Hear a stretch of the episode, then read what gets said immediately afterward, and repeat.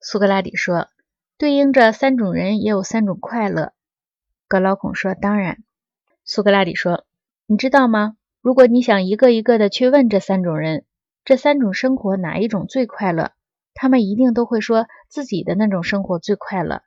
财主们会断言，和利益比起来，受到尊敬的快乐和学习的快乐是无价值的，除非他们也能变出金钱来。”格劳孔说：“真的。”苏格拉底说：“爱敬者怎么样？他们会把金钱带来的快乐视为卑鄙，把学问带来的快乐视为无聊的瞎扯，除非他也能带来敬意，是吗？”格劳孔说：“是的。”苏格拉底说：“哲学家把别的快乐和他知道真理、永远现身研究真理的快乐相比较时，你认为他会怎么想呢？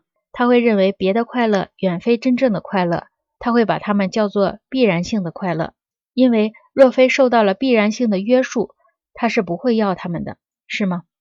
格拉孔说：“无疑的。”苏格拉底说：“那么，既然三种快乐、三种生活之间各有不同的说法，区别不是单纯的关于哪一种较为可敬，哪一种较为可耻，或哪一种较为较善，哪一种较恶，而是关于哪一种确实比较快乐，或摆脱了痛苦。”那么，我们怎样来判断哪一种说法最正确呢？